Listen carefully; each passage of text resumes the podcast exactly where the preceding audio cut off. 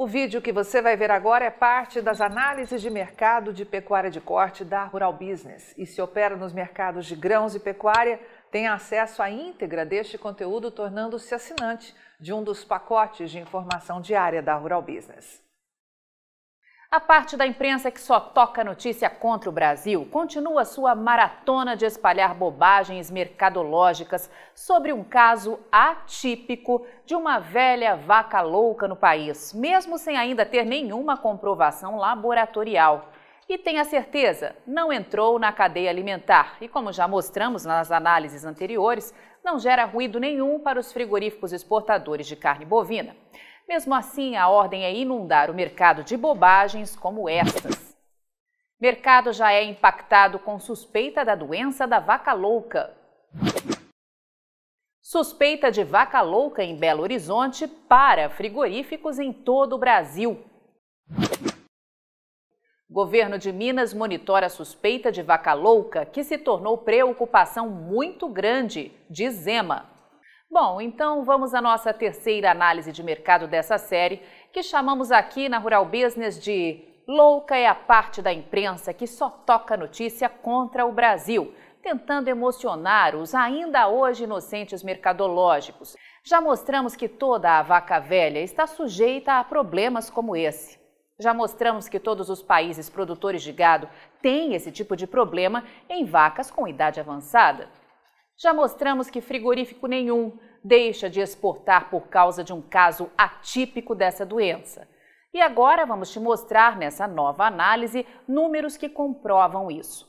Vamos voltar no tempo novamente e ir até 2019, mais precisamente ao dia 4 de junho. Naquele ano foi anunciado no Brasil a mesma coisa, um caso atípico de vaca louca, só que no estado do Mato Grosso, em maio. Naquele dia 4 de junho, publicamos a seguinte matéria para os nossos assinantes estrategistas de mercado e, como agora, mostramos aos nossos assinantes em maio que nada ia acontecer no mercado exportador. Muito pelo contrário, novos recordes seriam batidos. Tereza Cristina acata hoje todos os alertas disparados imediatamente pela Rural Business na última sexta-feira. A ministra da Agricultura e Pecuária do Brasil, Tereza Cristina, acatou nesta terça-feira, dia 4, os alertas automaticamente disparados pela equipe de pecuária de corte da Rural Business na sexta-feira, dia 31 de maio, quando foi anunciado no Brasil um caso atípico de encefalopatia espongiforme bovina, EEB, ou como todo mundo sabe, vaca louca, em Mato Grosso. Imediatamente, a Rural Business alertou os assinantes que vários países, grandes produtores e exportadores de carne bovina, também tinham ocorrências como essas, sem sofrer nenhum tipo de embargo mercadológico. Naquela data, Tereza Cristina reportou ao mercado. No ano passado, mais de 20 países tiveram uma ocorrência como essa, atípica. Não é contagiosa, não tem perigo para ninguém, é uma coisa normal. Isso mostra transparência e governança do serviço de inspeção. Disse em nota a ministra. No comunicado, Tereza Cristina avaliou que o fato não prejudica o comércio com qualquer país, incluindo os asiáticos. E lembrou que a China é o único país que exige suspensão temporária quando detectado caso atípico de EEB e declarou que iria conversar no futuro sobre um novo protocolo. Com a palavra agora, o nosso analista-chefe e estrategista de mercado de pecuária de corte aqui da Rural Business, Júlio Brissac. Sabemos que, como qualquer comprador, os importadores chineses fazem de tudo para baixar preços. Mas é preciso ser muito inocente mercadologicamente para cair de novo nessa conversinha fiada de paralisação de frigoríficos em todo o Brasil, como essa parte marrom da imprensa brasileira está fazendo para tentar assustar de maneira sistêmica produtores e consumidores. O produtor vacinado contra esse tipo de problema tem agora a certeza de que os mega frigoríficos do Brasil sabem da gigantesca falta de gado para abate que vamos enfrentar a partir de agora. E nesse ambiente só resta tentar fazer alguma coisa para cadenciar essas novas e pesadas altas de preço que vem aí no valor da arroba em todos os estados brasileiros. Os exportadores de grande porte sabem que precisam conter essa explosão de alta no valor da arroba de alguma forma. E só resta mesmo reaquecer no mercado a velha bobagem de mais um caso de uma vaca velha louca. Mas o que a ministra e todos que investigam os acontecimentos e a história da pecuária de corte do Brasil viram como os assinantes da Rural Business naquele ano de 2019, quando a mesma conversinha fiada foi anunciada no mercado. Em 2019, mostramos aos nossos assinantes que em todos os anos que alguém tentou plantar esse tipo de notícia, afirmando como agora que o mercado travou, que as exportações de carne bovina não iam acontecer mais e que o valor da arroba ia despencar, entramos no mercado avisando que nada disso ia acontecer. Veja esses pacotes gráficos da Rural Business com base em números da Secretaria de Comércio Exterior. Como podemos ver em 2017, 2018, 2019 e 2020, o volume de carne bovina exportada pelos frigoríficos do Brasil, seja de carne in natura ou processada, não parou de crescer. Veja também o que todo exportador gosta de esconder do mercado e que é, para eles, o mais importante: a explosão do faturamento em reais. Neste outro pacote gráfico, veja o que está acontecendo com as exportações totais até julho de carne bovina in natura e processada, já que os números oficiais de agosto de 2021 para carne bovina processada ainda não foram anunciados. Veja que o que mais importa para esses frigoríficos, que é o faturamento em reais, segue sua trajetória de bater recordes pesados.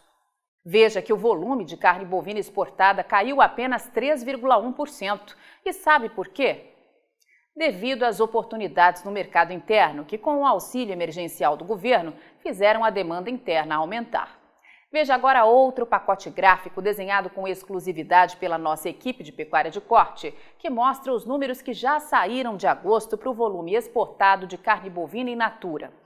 Observe, no acumulado de janeiro a agosto deste ano, os frigoríficos exportadores chegaram à marca de 29 bilhões e 70 milhões de reais de faturamento, nada mais nada menos do que 5 bilhões a mais que o registrado nos mesmos oito meses de 2020.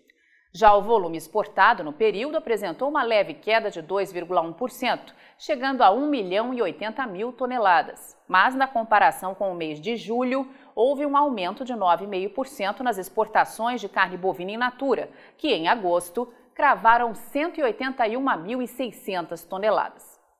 E aí, viu por que informamos no título dessa nossa análise que já temos a vacina contra o mal da vaca louca? Essa vacina se chama Informação Profissional e Investigativa de Mercado. E quanto mais pessoas forem imunizadas, melhor. Espero que esse nosso alerta seja definitivo e que você que assiste neste momento esse vídeo e ainda não é assinante de um de nossos pacotes de informação da Rural Business, faça agora mesmo sua assinatura e colabore para que o nosso trabalho ganhe ainda mais força e alcance, não só no Brasil, mas em todo o mundo. Avante Pecuária de Corte do Brasil, só com informação profissional e investigativa de mercado é que vamos sobreviver. Eu sou Glaura Vilauba e esta é a análise de sexta-feira, 3 de setembro de 2021, e foi escrita e dirigida por Júlio Brissac, analista-chefe e estrategista de mercado de pecuária de corte, com apoio de toda a equipe Rural Business. Veja agora o indicador Boi Gordo Brasil. Rural Business, o amanhã do agronegócio, hoje.